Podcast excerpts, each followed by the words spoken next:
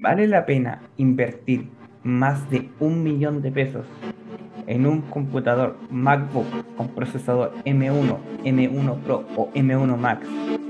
Y la respuesta es sí, lo van. Y eso vamos a hablar hoy en BIR 404 con sus dos anfitriones de siempre, por aquí Claudio y en el segundo micrófono, don Pablo Ulloa. Hola, muy buenas noches, ¿cómo están?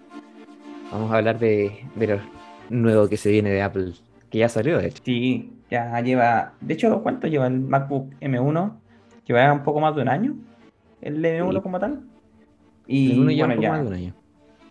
Y la última tendencia en el mercado, que es los M1 Pro y M1 Max, que, que vamos a ver. Pero en este capítulo vamos a abarcar un poco todo el del nacimiento desde el M1 hasta lo que se está llegando ahora el M1 Pro y el M1 Max y el M1 Infinito y más allá. Yo creo que sí, tenemos que rendir honor a nuestra ¿Verdad? tradición, sí o sí. Hemos volvido, ya no es Wine 404, ahora vuelve No. a ser Beer 404.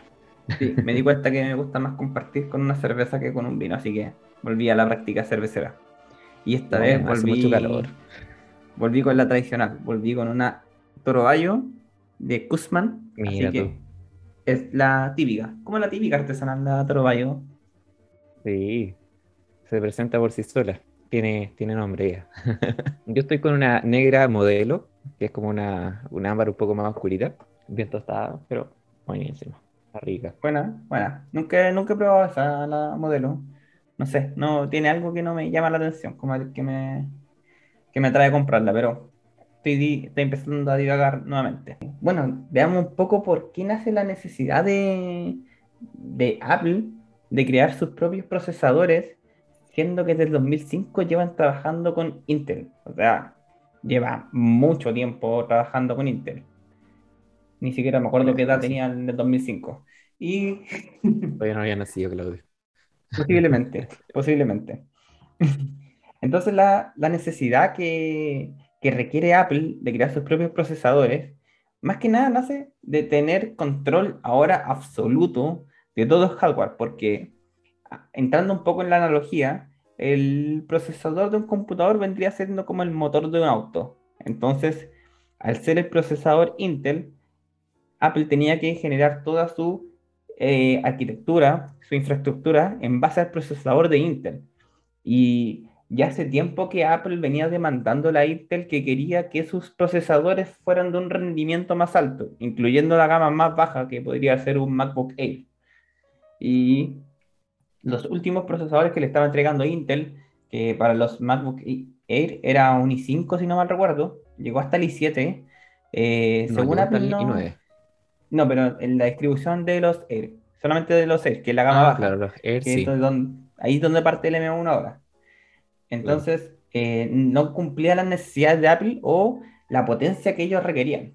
Entonces ahí Sí. empezaron a trabajar ya en este procesador M1, que asumo que es de MacBook, no sé por qué le habrán puesto M1, pero eh, trabaja bajo un modelo eh, bien parecido a la arquitectura de sus chips A, el A- desde la 4 hasta el A14, A15, no sé en cuál van ahora, creo La que en la 15. 15, en la 15, que bueno, es un poco con un sistema RM que tú nos podrías explicar mejor cómo funciona ese dicho hermoso procesador. Sí.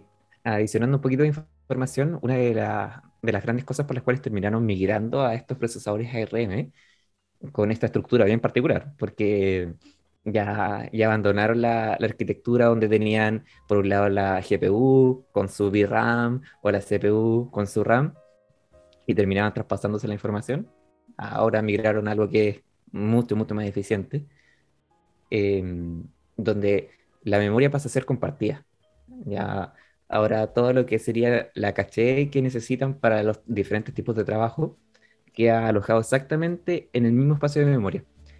Y lo que hace finalmente el procesador, eh, o este SOC, mejor dicho, que es un sistema dentro de un chip, es acceder al trabajo que dejó el, la GPU, por ejemplo, pero en el mismo espacio de memoria. Entonces ya no tiene que estar copiando de un lado para otro, lo cual le brinda un performance increíble increíble, nada que decir. Además de eso, baja el consumo de energía y principalmente también, al bajar el consumo de energía también, lo que hace es bajar la temperatura, que eran grandes, grandes problemas que tenían los procesadores de Intel. Consumían demasiado, generaban mucha temperatura, entonces los equipos que eran ya un poco más potentes, no sé, pues, un MacBook Pro con un i9, terminaban pero calentándose a lo bestia, a lo bestia. Sí, los ventiladores funcionando a lo que daban sonaban, pero uff. Exactamente. De hecho, yo tenía un MacBook Pro Retina de 13 con un i5 y de repente me trabajaba las piernas, típico que me ponía el computador sobre las piernas y me quemaba, me quemaba, o sea, o ponía como la mano cerca de la pantalla, como ese hueco que se forma ahí, y no, estaba pero hirviendo, o sea, mal. Y ahora estoy trabajando con un M1, un MacBook Air, que el Air no tiene incluido ventiladores, y todavía no he logrado que se caliente el computador. No le he hablado bonito. Bueno, me falta, me falta ponerme más coqueto. Pero, mm. eh, no, igual le, le saco el jugo de repente al computador. Antes sí, sí ocupaba más aplicación abierta, pero ahora intento ser un poco más minimalista en ese sentido, ya que de por sí soy medio desordenado, entonces entre más cosas tengo, más desordenado me pongo. Eh, pero igual, o sea, no sé, levanto un servidor, una base de datos, después un front y el computador anda, pero impecable impecable, no se calienta, no le pasa nada. Y de hecho tengo hartos colegas que tienen M1, con, pero el Pro, que ese ya trae ventiladores, y dice que nunca han sentido el ventilador prenderse, así como que que no pasa. es un accesorio innecesario. Es que sí, cambia demasiado la forma en la cual trabajan estos equipos. efectivamente necesitan mucho menos energía, por lo cual producen mucha menos temperatura. De hecho, las mediciones que tienen eh, en Apple hablan de que el rendimiento llega a ser incluso un 70% superior en el mismo consumo de energía. Y sabes también se ve reflejado eso? En, la batería, porque la batería dura mucho, pero mucho más. Pero es que es descabellado lo que dura más. O sea, es como el doble o triple. Y eso no es porque le pusieron una batería más grande solamente, es porque el consumo se hizo de una manera demasiado eficiente. Yo este, he trabajado prácticamente unas 8 a 10 horas desconectado de la energía y me anda impecable. De hecho, nunca he logrado llegar al límite, así que se me ha apagado el computador por sin batería. Y la Paula, mi pareja, se compró también el mismo, el mismo que tengo yo, pero en color doradito, no voy a ser menos. Y eh, ella le encanta trabajar así como en cualquier lado en el comedor, en el sillón, en la terraza. Entonces está muy rara vez conectado a la fuente de red. Y ella antes también tenía el MacBook Pro de 13. Y siempre tenía el cacho que se queda sin batería. Siempre. y ahora no le pasa. Es una guay increíble. Así como que ya no se da cuenta porque lo conecta en la noche, lo ocupa durante el día. Y es como que ya se le olvida ese tema. Como lo que pasa con los teléfonos cuando queréis cambiarlo por la batería. Yo tengo el, el MacBook Pro de, con un i5 también de 8 GB del 2019 que trae el Touch Bar. Y bueno, por un lado, sí, se calienta más que la cresta. Encima que yo trabajo con el computador en, sí, no tengo un teclado externo ni nada. Y se nota, se nota mucho. Teniendo Teams abierto, algo que, que ocupe mucho lo que es eh, la GPU. Como Teams. Pero se va. sí, es que cuando estáis en una call con, con Teams, más encima tienes abierto algún IDE como el WebStorm, como el IntelliJ y las ventanas de Chrome, jode, se calienta y empieza inmediatamente el ventilador. Sí. Y suena fuerte. Suena fuerte. Yo no sé cómo está desarrollado el Teams, pero eh, de verdad a mí me consumía mucha, no sé, ni me, lo hacía cagar.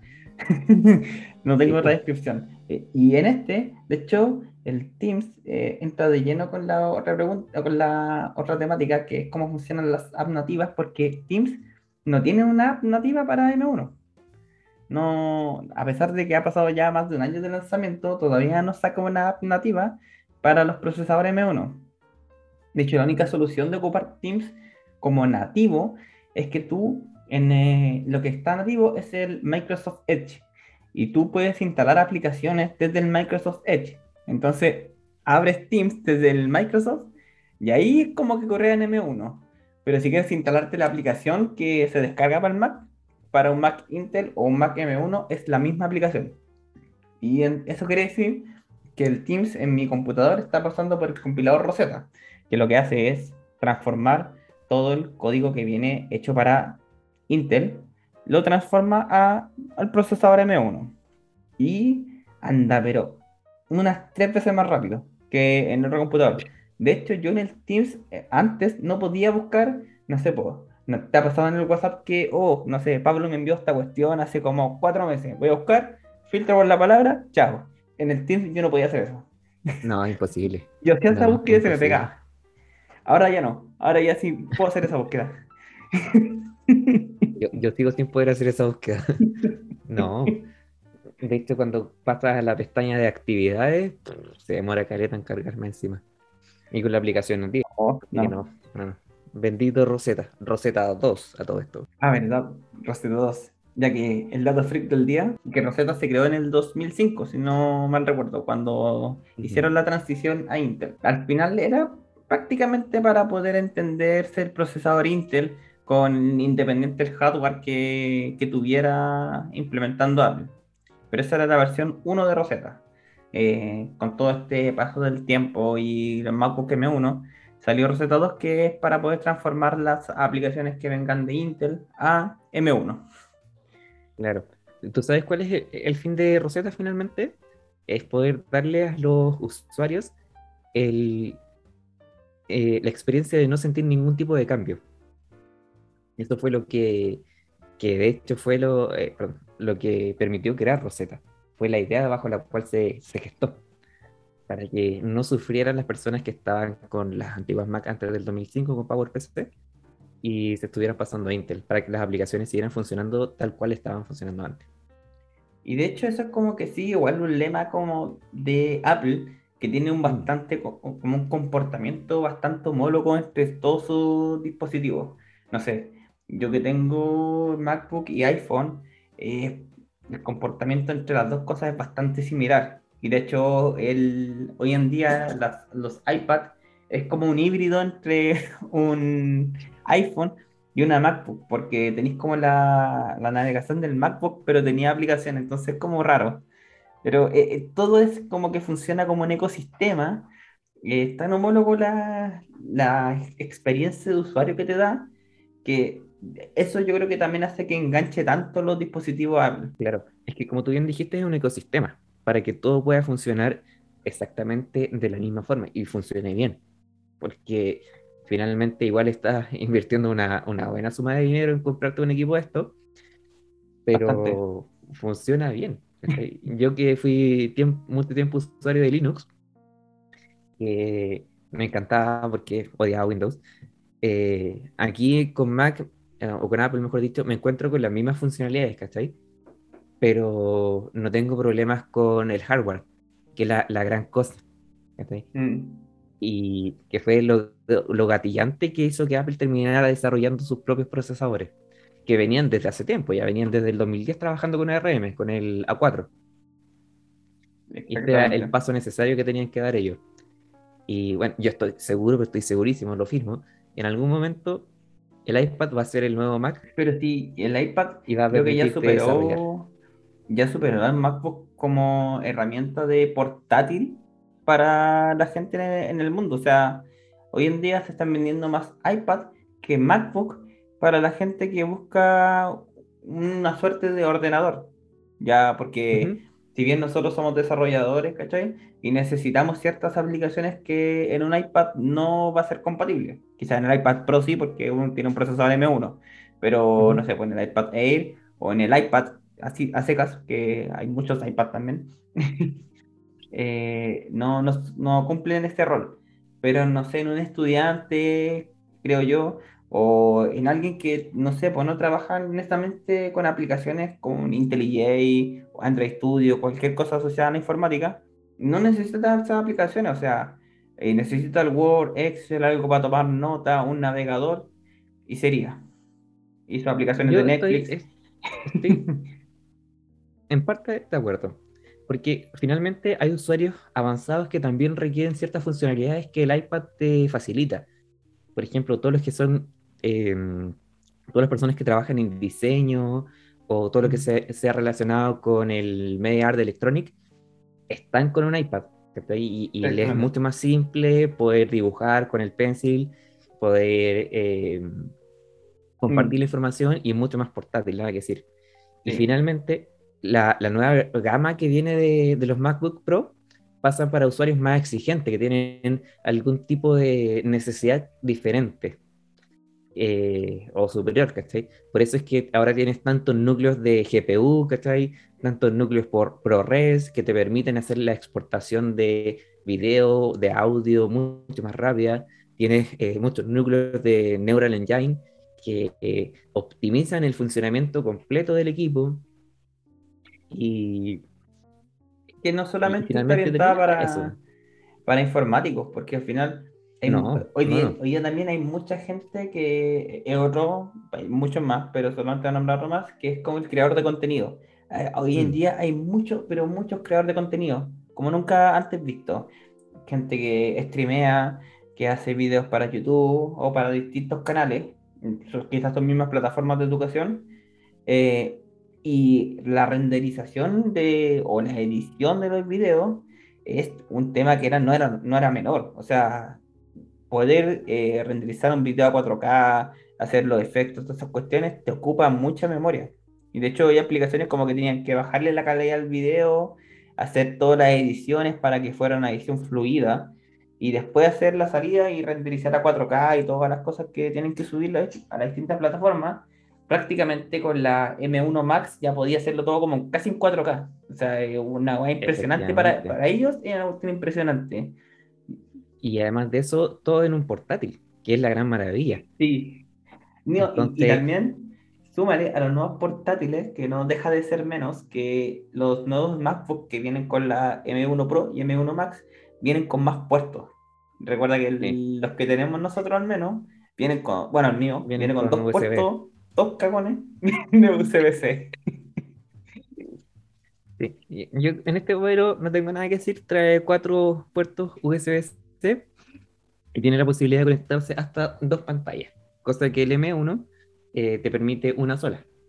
El M1 Pro puedes conectarle hasta dos externas y en el M1 Max puedes conectarle hasta cuatro. Pero principalmente está dado no solamente por la, por la reintegración de los puertos, sino, para que se entienda, el puerto HDMI que volvió. Eh, sino que además de eso por la nueva configuración de los núcleos que traen. Exactamente. Y, bueno, una, de las cosas también notorias es la, capacidad que tienen estos portátiles bajo un consumo de energía muy bajo. De hecho, un, computador, un notebook con características similares en cuanto a lo que es gráfica, consume prácticamente un 80% más. Y tienes que sí o sí tenerlo conectado a la batería y es un, equipo que anda por ahí con el costo de, del M1 Max, pero aquí tienes la posibilidad de exportar hasta, eh, no sé, creo que salís en la promoción hasta eh, tres frames en 4K al mismo tiempo. En...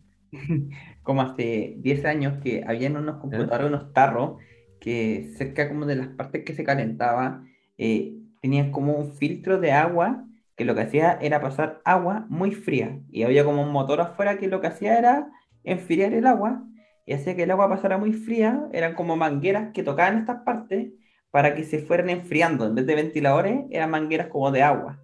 Y así nunca se calentaba la cuestión, ¿cachai? Porque se notaba que, que tenía un, un, rendimiento excelente para ese tiempo y exigía demasiado.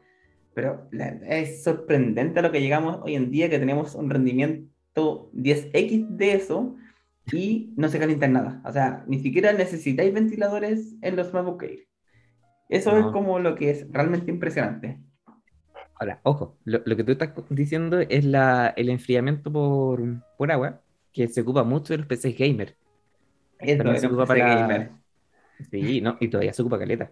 De hecho, ahora vienen con RGB bonito y todo el tema. Pero claro, lo, estos locos de Apple lo que hicieron fue dar un puntapié inicial increíble, dejando atrás a todo lo que era la configuración antigua, porque sí, efectivamente ya no necesitan de tanto enfriamiento. Exactamente. Don Claudio, continuando con el tema, dígame, ¿vale la pena invertir en un procesador de la gama M si usted es informático? La respuesta es sí, la dije en la intro del capítulo. y de hecho, yo invertí ya en una M1. Eh, y yo creo que, sobre, bueno, sobre todo si desarrollas aplicaciones para Apple, no sé, sea iPhone, aplicaciones nativas, porque lamentablemente, a diferencia de Windows o de Android, que si yo, yo bien puedo desarrollar una aplicación para Windows en mi Mac o una aplicación para Android, no puedo, eh, no puedo hacer la inversa. O sea, en un computador Windows yo no puedo desarrollar una aplicación para un iPhone. Y eso quiere decir que prácticamente todos los desarrolladores que trabajan en aplicaciones para iPhone, sean Swift, eh, Ionic, eh, Native, la weá que se le ocurra, eh, tiene que tener un MacBook. Y la verdad es que se nota el cambio de rendimiento de, al menos yo trabajé en un i5 tengo un colega que tiene un MacBook de 16 y 9. Eh, mi MacBook de 13 M1 es superior en rendimiento al de él. Y eso es impresionante. O sea, algo tan liviano. Esto es como una tablet, el MacBook que es impresionante lo liviano que es y lo potente que es. Yo, de hecho, lo que hago es, tengo, bueno, yo tengo periféricos, eh, teclado y mouse, y yo fácilmente podría utilizarlo como un tarro, el MacBook Air, y es lo que no está orientado a eso. Pues. Entonces, eh, y aparte que yo siento que los MacBooks son como los, eh, los, los, Unix, los Linux, después de pasar por una maquilla. Eh, es, mi percepción. Porque yo he utilizado, he utilizado Ubuntu, pero no, yo cuando utilicé Mac, como que me enamoré del sistema Mac, lo hace ver todo tan bonito, como que uno disfruta navegar en, en el ecosistema de Mac. Entonces. sinceramente, yo estuve con varias distros de, Linux. Trabajé con Fedora, con CentOS, con, con SUS incluso, con Ubuntu. También estuve ahí jugando con algunas para Raspberry y para una Orange también. Y la gran diferencia, fuera de, lo, de, lo, visual, que nada que decir, hay, hay un mundo de diferencia, es que los diferentes componentes que tienen funcionan bien. Ya no tenéis que andar lidiando con que no te pesca el touchpad, que no te pesca el Bluetooth, que no te pesca de repente la tarjeta. Mm. No tenéis esos problemas. No, y contar que cómo está hecho el trackpad del MacBook es una cosa impresionante. O sea, yo me acuerdo que antes de probar los MacBook, yo odiaba los touchpads que se le llamaban. Y cuando compré mi primer MacBook me dijeron, no, aquí no son touchpads, se llaman trackpad y es completamente distinto. Y dije, ya, es la misma wea. Y lo probé y no. Era el, tema de los gestos, el material con el que está hecho. De hecho, hasta el teclado. El teclado que viene en los últimos MacBooks es distinto al teclado de los MacBooks anteriores. Y también es un teclado mucho más cómodo. Si bien yo no lo ocupo porque tengo teclado mecánico, eh, se nota que es un teclado más diferente y más cómodo para trabajar el día a día. Así que yo sí lo recomiendo por experiencia y por tener uno. y bueno, pero también es, es cosa también de gusto. O sea, es que la verdad es que tener un MacBook M1 no te va a hacer mejor desarrollador o peor desarrollador. Solamente te va a permitir trabajar más fluidamente y quizá un cliché de las cosas que abren un poco más rápido, pero es solamente si tienes como el para invertir en esta cosa y si te gusta invertir en, tu herramienta de trabajo y si es que vale la pena, si es que va a ser como, en mi caso sí, porque mi MacBook ya estaba casi explotando, bueno, yo les voy a hablar un poquito más sobre las diferencias que encontramos entre los diferentes procesadores de la familia M, para resumirlo, o M1. Actualmente, desde el año pasado, tenemos el M1 y ahora el M1 Pro y el M1 Max. ¿Y qué diferencias nos encontramos? Primero, que en el M1 Pro pasamos de 8 o 10 procesadores, que en el M1 eran 8 y en el Max son 10 sí o sí. ¿Y cuál es la gran diferencia? Eh, los procesadores que están dedicados. En el M1 teníamos cuatro procesadores de alto rendimiento y cuatro procesadores de bajo rendimiento. En cambio, en el M1 Pro y en el M1 Max tenemos solamente dos procesadores de eficiencia, ya no cuatro. Y el resto están dedicados eh, a tareas más pesadas. Esos son los de, performance.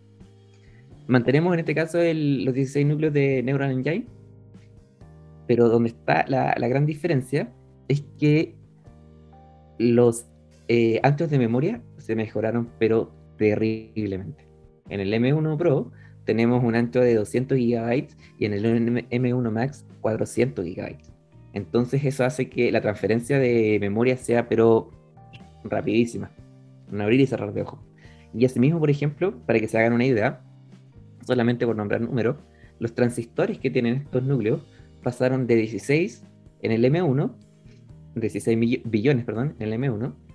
En el M1 Pro tenemos 33,7 billones, en el M1 Max 57 billones de procesadores, o sea, de, de transistores, perdón. Entonces estamos hablando de una barbaridad increíble, increíble. ¿Y qué ganamos con esto? De que la potencia se nos fue a las nubes. Todo lo que le hemos hablado hasta el momento es exactamente eso, de que nos encontramos con procesadores, o sea, con equipos realmente, que pasan a ser topes de gama y que se equiparan incluso a equipos de escritorio, que antes era impensado para un, un notebook, una laptop. Y además de eso, con un consumo de energía súper, súper eficiente. Entonces, los generadores de contenido, los creadores de contenidos que mencionaba Claudio antes, ya no tienen que tener que llegar a su casa para poder revelar las fotos en RAW que traían, sino que lo hacen inmediatamente en el computador. Y la batería les dura todo el día. Mi computador, siendo un Mac con un i5 de 8 GB RAM, me durará eh, no sé, cuatro horas con suerte, funcionando al máximo. Y eso. Porque se empieza a calentar y joder, le dura menos la batería todavía. Y en cambio acá en el M1 Max tenemos hasta 21 horas de, duración. Es completamente diferente. Estaron, como decías, a una gama pero tremendamente alta. O sea, y yo creo que viene con la última pregunta que, que tenemos para, para el día de hoy que si realmente vale la pena cambiarse, si es que tú, en tu caso, bueno, en tu caso tenía un, i5, vale la pena cambiarse a cualquiera. Pero eh, si tuvieras un M1, M1 Pro o M1 Max, ¿tú crees que vale la pena cambiarse desde el M1 al M1 Pro o al M1 Max? Mira, yo por Kiko sí me cambiaría al M1 Max con todo con 8 teras de almacenamiento, con 32 núcleos, 64 de RAM. Pero sería por Kiko o por. Eh, sí, por, Kiko. Pero finalmente, si nosotros sí lo, pensamos como una herramienta, una inversión realmente, vale la pena. Porque necesitamos en muchas ocasiones equipos que nos aguanten el, el tracking que nosotros llevamos porque le exigimos mucho a los computadores. Tenemos más de una pantalla conectada, tenemos periféricos y una cantidad increíble de ventanas abiertas, más los editores de texto para poder ir desarrollando más la ventana de Teams. Y si estamos viendo alguno otro video, más carga todavía. Yo creo que el, eh, M1 Prac, el, M1 Max, viene optimizado para Teams, solo para Teams. eh, pero sí, vale la pena. Yo creo que depende, depende. O sea, desde un M1, saltar a un M1 Pro o M1 Max, depende. Eh, si tú le vas a sacar el jugo realmente, porque uno dice, sí, siempre, siempre le saca el jugo, pero no, no, no, vamos en las diferentes realidades. O sea, si tú realmente trabajas sacándole el jugo a tu computador, no sé, pues en el caso de ser informático, eh, levantando varios componentes, o sea, varias imágenes de Docker, eh, no sé, levantando varios servidores para probar diferentes cosas. En el caso de un creador de contenido, no sé, renderizando videos a 4K, eh, sacando varios videos largos, quizás vale la pena. Y de hecho, yo vi a estos creadores de contenido que por fin Apple sacó como la herramienta definitiva para ellos. O sea, mm. eh, eso decía, el MacBook M1 Pro y M1 Max son MacBook orientado en profesionales, en profesionales que se dedican a sacarle, pero la mismísima mierda al computador.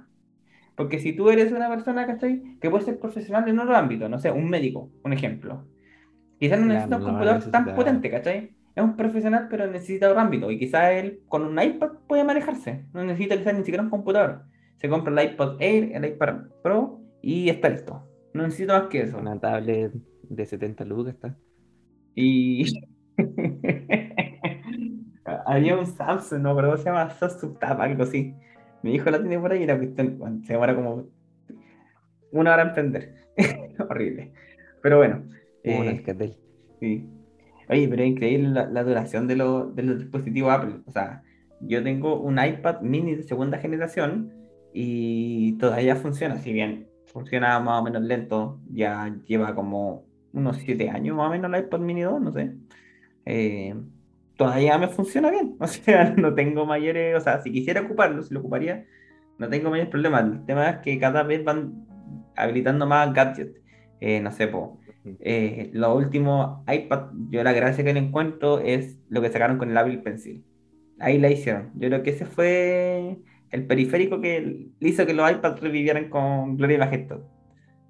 Sí, sí. En todo caso, mira, eh, un poquito más a, lo actual, con este cambio de procesadores que hicieron, ya generaron eh, la línea, el límite definitivo entre lo que pasa a ser equipos que, no sé, duran una cantidad ínfima de años, como, no sé, un computador, una tablet, por ejemplo, una tablet, exacto, una tablet con Android, que no te va a durar más allá de un par de años, y un iPad en este caso con una RM sí te va a durar un buen tiempo.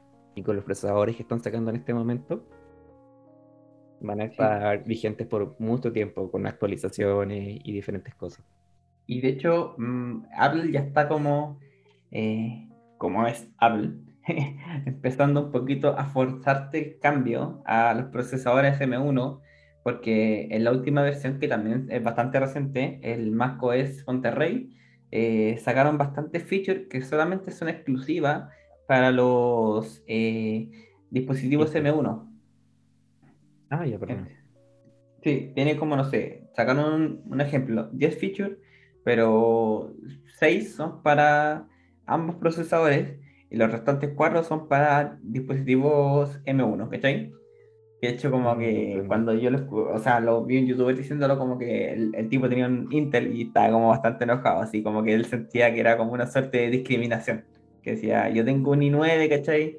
Que me costó, no sé, mucha plata, dos millones de pesos. dólares. Yo estoy, y dice, bueno, y me hacen esta segregación, bueno, que aparte no son features menores, no, sé, pues era como pasarte archivo así como cuando tú arrastras un archivo, pero arrastrarlo desde el iPad al computador. Entonces era como, ah, era, igual eran features interesantes. Y un par ahí más que no, no me acuerdo, o sea, yo soy eh, fan Apple, pero tampoco tanto tan al, al detalle. Igual, hay otra característica importante con respecto a eso. De hecho, yo que tengo Intel no he actualizado la última versión porque está trayendo problemas. Eso quiere decir que ya están empezando a descuidar a, Intel, a, romper la tabla, mejor dicho. Sí. Están preocupándose de, su arquitectura ¿no? Sí, es que esto también es lo que siempre quiso Apple. Apple siempre ha buscado tener todo bajo control, de hecho, siempre fue su, ideología, por eso siempre te vendió el sistema operativo con el hardware, con todo. Y ahora que tiene el corazón del computador, que es el procesador, tiene pero el control absoluto y puede hacer lo que se dé la gana. Sí, de este Tim Cook te dice, si no te gusta que esté todo controlado, pásate a Android, pásate a Windows. Sí, es que al final está todo controlado, pero eh, es por la mejor experiencia de usuario, siento yo. Si al final eso es lo que te venden y también por eso pagáis tanto, porque te están dando una experiencia de usuario tremenda. Y bueno, no, tengo mucho más que aportar. Sí, vamos cerrando más. Eh, estuvo muy buenos capítulos, eh, muy entretenido si llegaste hasta acá, espero que le des seguir en, en Spotify. Para que... la campanita, a suscribir. En cuántas plataformas estamos, pero cada día vamos llegando a más plataformas. Pero muchas gracias porque hasta, hasta este momento, tú oyente, sí, a ti te hablo. Al que se quedó hasta este momento. que tengan una excelente semana, amigos. Chao, bye bye.